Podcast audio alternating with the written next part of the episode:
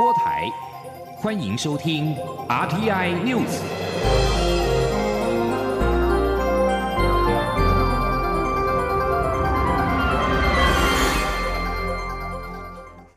各位好，我是李自立，欢迎收听这一节央广主播台提供给您的 RTI News。台湾此波 COVID-19，俗称武汉肺炎的防疫之所以能够成功，超前部署实施边境管制跟入境检疫措施，扮演了关键的原因。指挥中心副指挥官陈宗彦今天表示，台湾在边境成功的拦检境外移入病例超过了一百三十八位，边境拦检率达到百分之三十九，减少病例进入社区，造成疫情的散播。也争取国内社区医疗体系跟防疫物资的准备和应变时间。他特别感谢跨部会跟公司单位，大家能够齐心协力守护国人的健康。记者江昭伦的报道。台湾这波 COVID-19 疫情防疫得宜，有许多幕后英雄默默守护国人的健康，尤其是边境检疫部分，牵涉的人力之多超乎想象。指挥中心副指挥官陈松燕五号就在例行记者会上说明台湾在边境检疫的工作内容。陈宗彦指出，边境检疫最重要的三大任务，就是要减少境外感染、拦截境外移入病例，避免造成国内疫情，争取国内社区医疗体系与防护物资准备与应变时间。而因应不同阶段疫情发展，边境管制与检疫措施也有所调整。他要特别感谢包括防疫车队、防疫旅馆、环境消毒、裁剪医护人员与职工、保全人力、航空警察、港务警察、移民官员、检疫人员等公司协力，跨部会齐心合作，一起努力。从数据上也显示，台湾的边境检疫确实发挥重要功效。陈宗彦说：“到目前为止，在边境的部分，就是在啊，不管是机场跟这个港口，我们总共开立了十五万张的这个居家检疫通知书了哈。那也超过了六千人次的这个裁剪的部分。那边境的拦检率总共有三十九 percent 哈。啊，目前在三百五十二个境外移入的个案里面啊，有一百三十八位是在机场。”跟啊这个边境的部分拦截下来的哈，指挥官陈时中指出，边境拦检就像大海捞针，有的在机场被拦截出来，有的是居家检疫期间被找出来，要特别感谢边境防疫组团队的辛劳。陈时中同时重申，现阶段国内的防疫政策是边境严管、境内松绑，边境优先开放对象以经贸、产业、国际医疗、人道为主，境外伤还不包括在内。等到境外松绑做一段时间之后，再来考虑境外部分。但在这段空档期间，会就必要的活动做个案的沟通与管理。中国电台记者张昭伦台北采访报道。疫情指挥中心指挥官陈时中也表示，国内今天没有新增 COVID-19，俗称武汉肺炎的确诊病例，显示本土疫情稳定。而能够有如此精准的防疫成绩，陈时中认为核心就是机关署的防疫医师团队。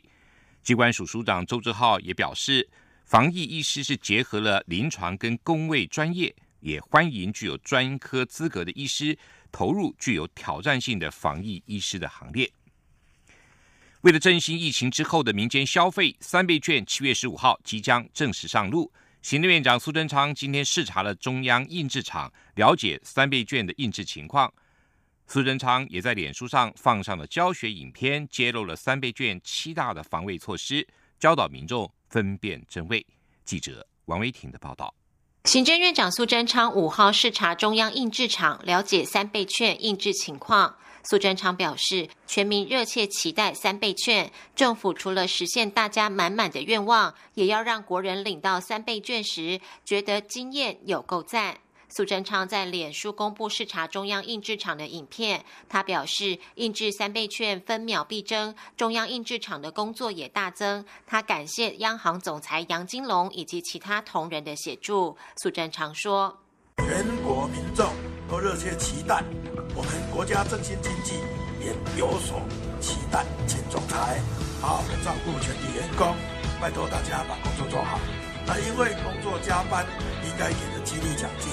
加班费等等，总裁都不要客气，因为这肯这样帮忙，都算是多出来的工作，而且拍死，但是很感谢。行政院表示，苏贞昌今天了解三倍券印制流程，观看三倍券半成品的平凸版底纹票，以及观摩现场的票券裁切，并且透过看一看、摸一摸、转一转三个原则，了解如何分辨三倍券的真伪。苏奎也在脸书影片揭露三倍券防卫七大特色，包括面额有凹凸、三条视障浮凸码。反面正反套印没有接缝或扭曲，紫外线光照会出现荧光纤维丝，流水码也会变色。正面左上方面额转一转会变色，和正面字下方会看出面额。中央广播电台记者王维婷采访报道。明天就要举行罢免高雄市长韩国瑜的投票，韩国瑜今天持续低调的拼市政，从早到晚排满了市政行程，必谈罢韩议题。国民党主席江启臣则拍摄影片，以台语向高雄市民温情喊话，希望投票结果可以把专业的市政团队继续留在高雄。记者刘品熙的高雄报道。罢韩投票倒数不到二十四小时，高雄市长韩国瑜五号排满市政行程，上午接连出席新鲜人求职密集系列影片记者会及高雄美传发布记者会，协助青年求职就业，并呼吁民众在疫情后到高雄观光吃美食。两场记者会都吸引大批媒体采访。韩国瑜晚间九点三十分还将到爱河之心旁视察路灯 PFI 专案，冲刺市政到最后一刻。高雄市府新闻局长郑兆兴受访表示，由于六号是罢韩投票日，因此当天在投票时间截止前，韩国瑜不会有公开行程，以免引起不必要的争议。至于韩国瑜的心情如何，郑兆兴说，韩国瑜仍全心专注于市政，投票结果就尊重高雄市民的决定。他说。呃，大家刚刚就可以看到市长呢，基本上呢，对于市政是非常的关注，仍然是全心的专心在市政啊。那么让他可以觉得说充满了活力跟动力。那至于说呃投票的结果，我们都交给高雄市民，尊重高雄市民呃的选择。韩正营私下则透露，六号投票结果出炉后，无论罢免通过与否，韩国瑜都将率领局处首长等市府团队一同对外发表谈话，感谢市民的支持。至于地点，尚未决定在市府四维行政中心或是凤山行政中心。在罢韩投票前夕，国民党主席江启臣则录制一支三分四十秒的独白影片，全程以台语向高雄市民温情喊话。江启臣表示，无论明天的投票结果如何，国民党都会尊重，但希望市民抛开政治因素的干扰，把专业的市政团队继续留在高雄。你明仔载的选择，唔那是决定韩市长的未来，更加决定高雄未来的发展甲进步。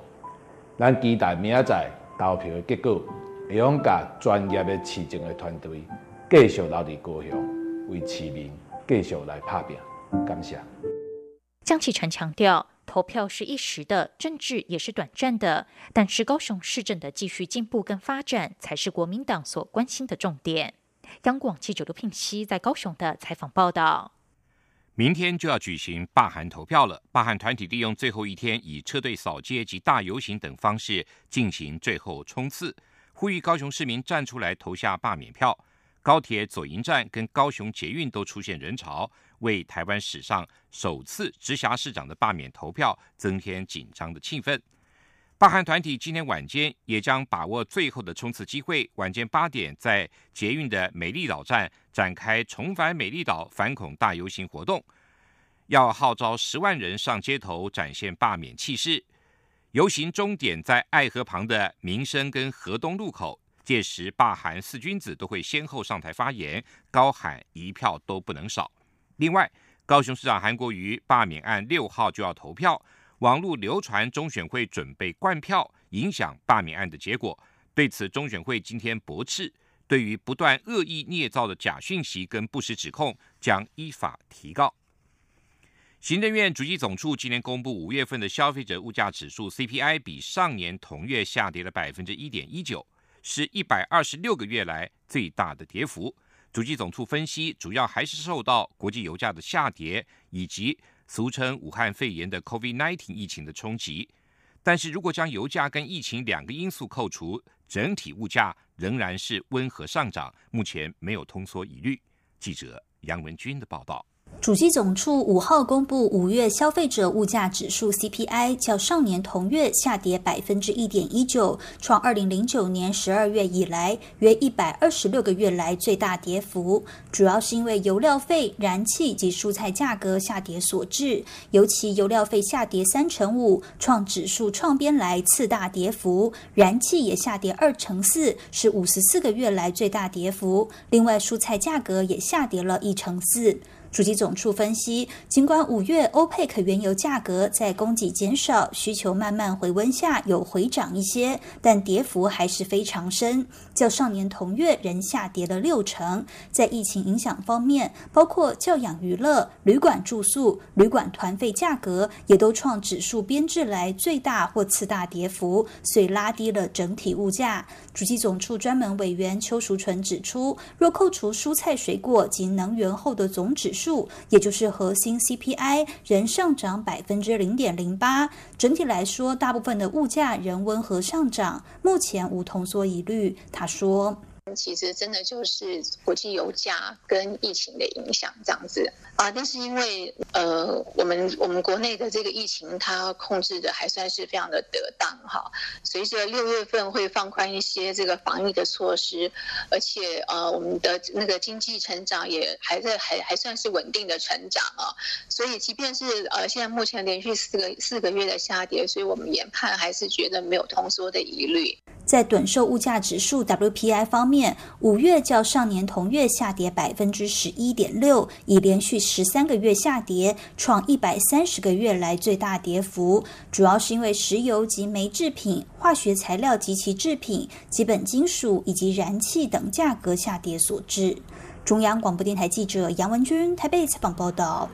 在亚洲股市转强的带动之下，台北股市今天收在一万一千四百七十九点，上涨了八十六点。周线不但收红，还大涨了五百三十七点，指数创下近三个月来的新高。资深分析师李永年表示，端午之前台股应该还有高点可期。至于下半年，还是必须要留意全球疫情的走势。至于汇市部分，新台币对美元的汇价今天收在二十九点八三九元兑换一美元，升值了八点七分。周线则是终结连续四周的贬值，升值了一点九三角。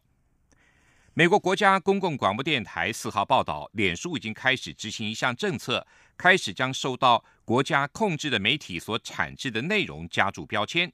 脸书在去年十月首度宣布这项政策，至少十八间媒体的页面跟贴文将被标注是国家掌控媒体，包括今日俄罗斯、中国人民日报以及伊朗英语新闻电视台在内。此外，受国家掌控的出版者的广告之后，也将会加注标签。这些加注一开始只会显示给美国的脸书用户，然后慢慢扩及到其他国家。脸书网络安全政策的负责人葛莱彻表示，正在针对这些出版者提供更大的透明度，因为他们让媒体组织的影响力跟国家背后的政策支持结合在一起，而人们应该知道，他们所阅读的这些新闻是来自一个可能在政府影响控制下的出版者。脸书在今年夏天也将开始禁止。国家掌控的媒体在美国购买广告，格莱彻表示，这项决策是要在二零二零年总统大选前提供多一层保护，防止在公众辩论的领域中各类型的外国影响力。全球暖化的现象越来越受到关注。欧洲联盟气候监测机构哥白尼气候变化服务今天公布的最新数据，指全球绝大部分的永冻土所在地的西伯利亚。今年五月的气温高于史上平均温度摄氏十度 C，上个月同时也是全球史上最热的五月。哥白尼气候变化服务指出，今年全球的五月均温跟一九八一年到二零一零年的全球五月的均温相比，高出了摄氏零点六八度。其中，在阿拉斯加、欧洲、北美洲、南美洲以及大部分的非洲跟南极洲都出现了高温。根据二零一五年所达成的巴黎气候协定，将近两百个签约国家承诺要在地球表面的温度控制在远低于工业革命之前的摄氏二度 C，或者是可能的话在摄氏一点五度 C 以下。哥白尼气候服务变化还表示，西伯利亚跟阿拉斯加的部分地区今年五月出现的热浪，对于有着永冻土这两处极北地区。去年在创纪录高温的助长之下，引发严重的森林大火，具有特别的警示意味。这里是中央广播电台台湾之音。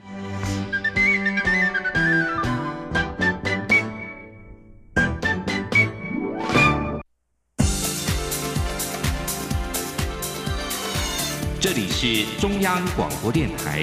台湾之音，欢迎继续收听新闻。欢迎继续收听新闻。香港近来因为港版国安法引发纷乱，针对协助香港人民的议题，蔡英文总统今天在接见英国在台办事处代表唐凯林时表示，台英共享民主、自由、人权等价值。非常期待跟英国共同努力，相挺香港人民，相挺普世价值，一起为世界做出更多贡献。记者王兆坤的报道。蔡英文总统致辞表示，台湾与英国是理念相近的伙伴。对于香港反对国安法立法通过，我方看到英国外相、美国国务卿、加拿大外长、澳洲外长发表联合声明，表达关切。英国正在研议应应作为。台湾也启动专案，将进一步协助香港朋友。总统说：“民主、自由、人权都是台湾跟英国共享的价值，我们也非常期待跟英国共同努力，相挺香港人民，相挺普世价值，一起为世界做出更多的贡献。”关于台英关系，总统指出，双方在各领域的合作这几年不断深化。当前面对疫情挑战，疫苗研发是各国首要任务之一。台英在这方面也已展开交流，相信透过这些交流，不仅可协助全球对抗疫情，也能促进双方生医产业的发展。总统令感谢英国对台湾国际参与的支持，也请唐凯琳代向英国首相强生恭喜身体康复与喜获麟儿。中央广播电台记者王兆坤台北采访报道。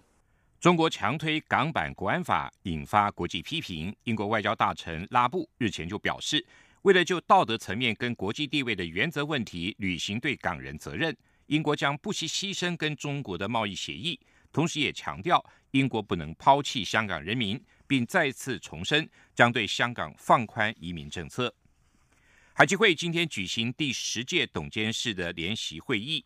推选出了新任董事长李大为。李大为致辞表示。两岸关系虽然挑战重重，也值得与重视跟珍惜的交集。就像武汉包机，双方仍然能够达成共识，让滞留者陆续的返家。李大为强调，两岸的每件大小事都非常的重要，必须以严谨的态度跟专业的精神，持续累积互动跟善意。记者王兆坤的报道。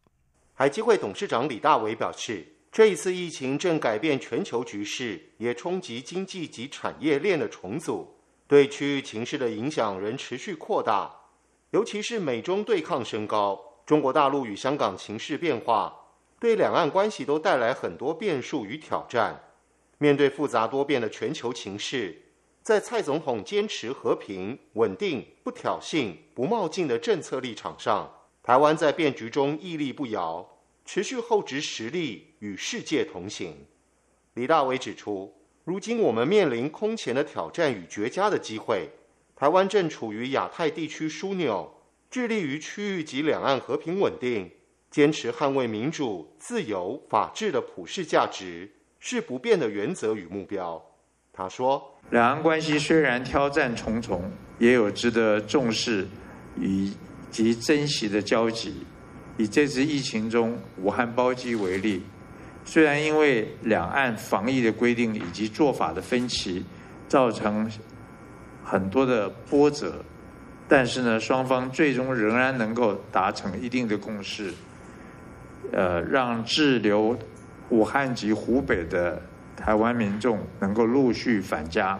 李大伟表示，两岸之间的每一件大小事都非常重要。必须以严谨态度与专业精神，持续累积互动及善意。他说：“无论是台商、台青、台生、陆配或者陆生，两岸民众的未来呢，就是两岸关系的未来。展望未来，李大为引用蔡总统的就职演说指出，两岸关系正处于历史的转折点，双方都有责任谋求长远相处之道，避免对立与分歧扩大。”而他作为海基会董事长，深切认为并期许两岸都应以确保人民权益为优先，共同为两岸民众福祉、区域和平稳定、未来长久发展做出积极贡献。中央广播电台记者王兆坤台北采访报道。不满行政院跨部会协调会议没有定出境外生返台时程，境外生权益小组今天下午前往教育部递交陈情信。呼吁让两万六千名境外生从七月起分五批入境，就能够在下个学期的开学前全数返台。教育部则回应，已经向跨部会会议提出了完整的规划，在国内能够适度松绑边境管制之后，就会迅速展开境外生分批返台事宜。记者郑祥云、陈国伟的报道。防疫模范生，防疫模范生，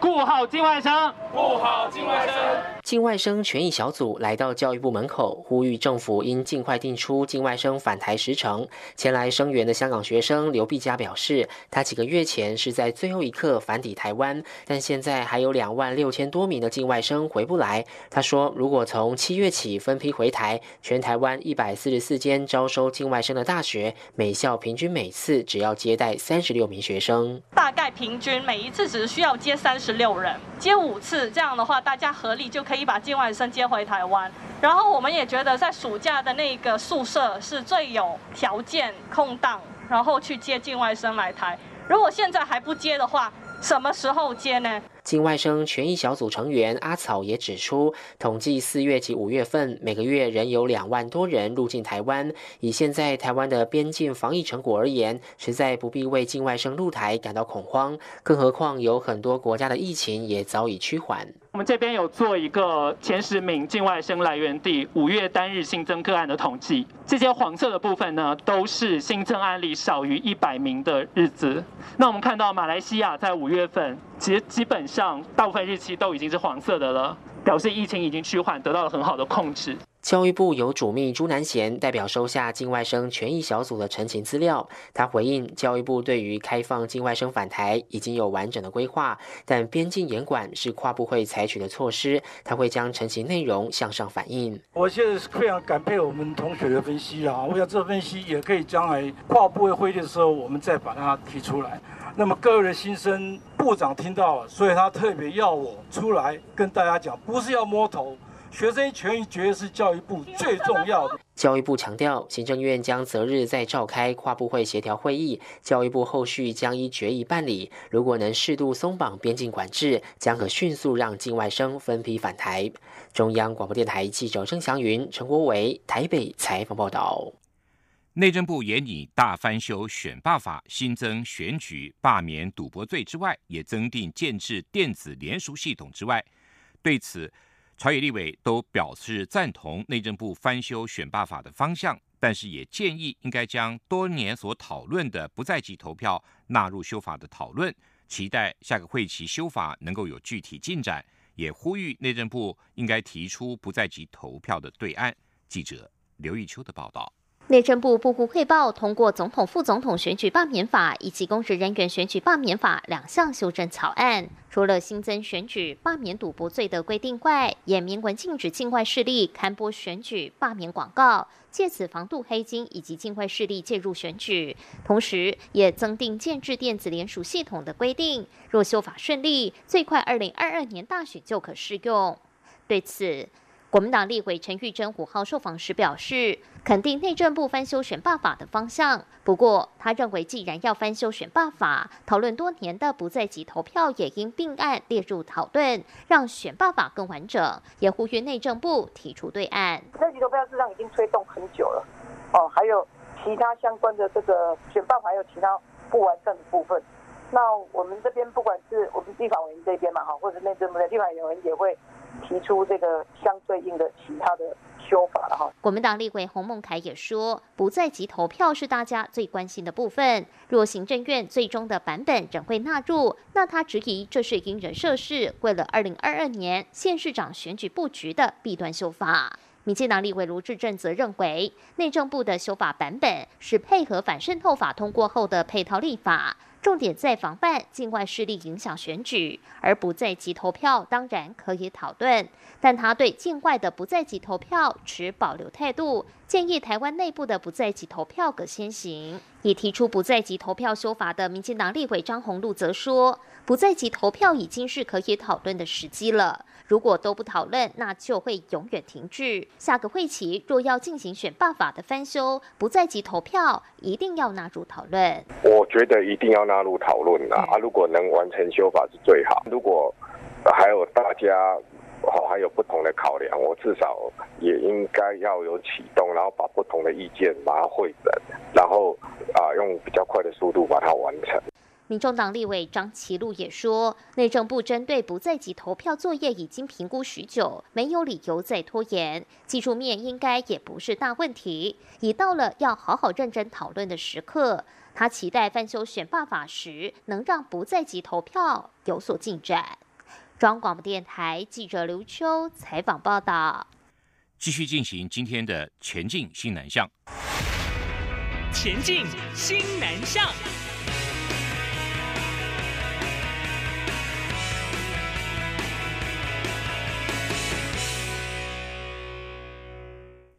新北文山分区国际文教中心学校大丰国小这个月推出了国际教育主题的影片，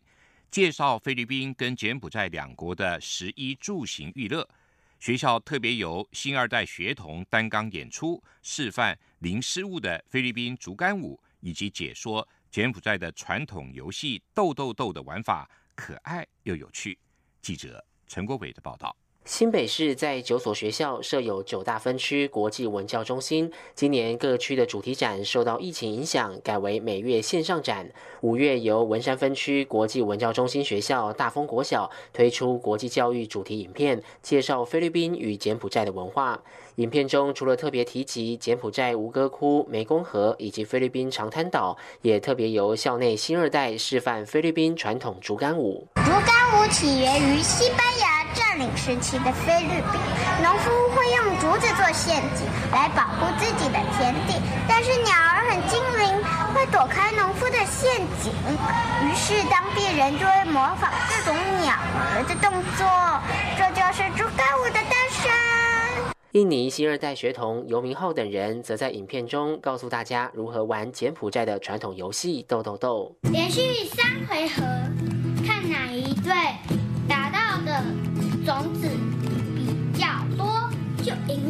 缅甸语老师李燕金和越南语老师陈元云也分别介绍柬埔寨华丽的国服与特有布料格罗麻，以及菲律宾的蝴蝶袖国服，展现两个国家的风土民情。国际文教中心的志工们则示范当地美食料理凉拌青芒果，将柬埔寨盛产的青芒果削成长条状，拌上虾酱、鱼露、小虾米、柠檬与白砂糖，成为一道开胃菜。还有菲律宾甜点西米露，以蝶豆花、火龙果加将西米露染色，再放进塑胶蛋壳里，就变成西米露彩蛋，非常吸睛。精彩内容都可上新北市国际教育资讯网的活动影片专区观赏。中央广播电台记者陈国维新北采访报道。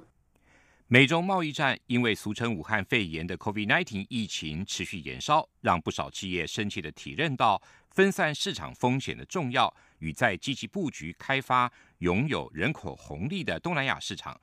经济部国际贸易局为了协助业者拓展西南向市场，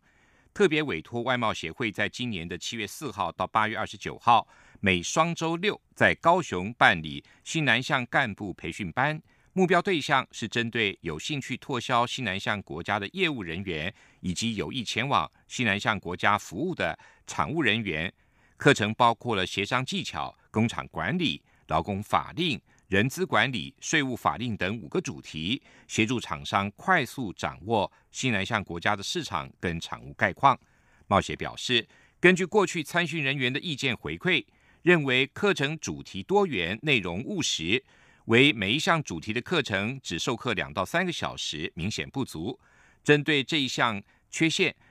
贸协特别在今年的调整课程，将每个主题课程时间增加到六个小时，让参训人员可以深度学习，并且跟讲师互动。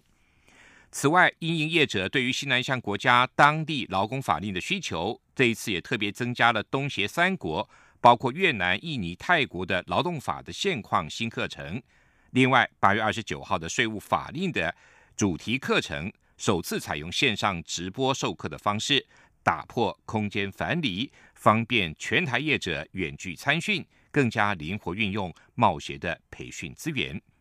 以上这一节 RTI News 由李自立编辑播报，谢谢收听。